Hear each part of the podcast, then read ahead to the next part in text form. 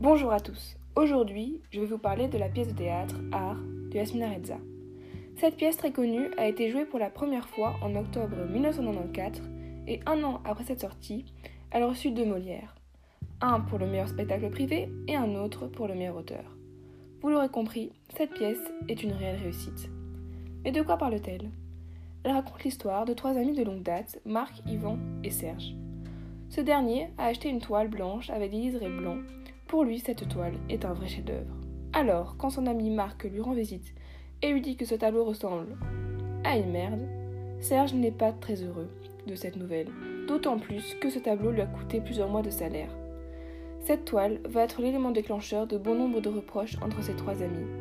D'une part, Marc qui se moque ouvertement de l'acquisition de Serge, et d'autre part, Yvan, qui malgré des préparatifs de mariage stressants et chronophages, va essayer de résoudre les problèmes entre ses deux amis, tout en se prenant également des reproches. Au fur et à mesure de l'histoire, les trois amis se disent clairement ce qu'ils pensent les uns des autres. On en oublierait même que cela a débuté par la question de cette toile au prix exorbitant.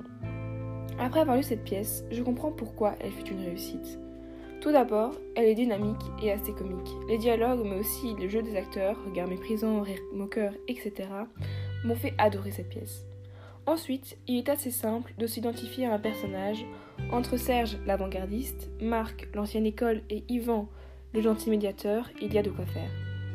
De plus, malgré quelques mots plus désuets, la pièce reste très facile à comprendre à tout âge. Finalement, en plus de ce côté comique, la pièce nous pousse à nous demander qu'est-ce que l'art?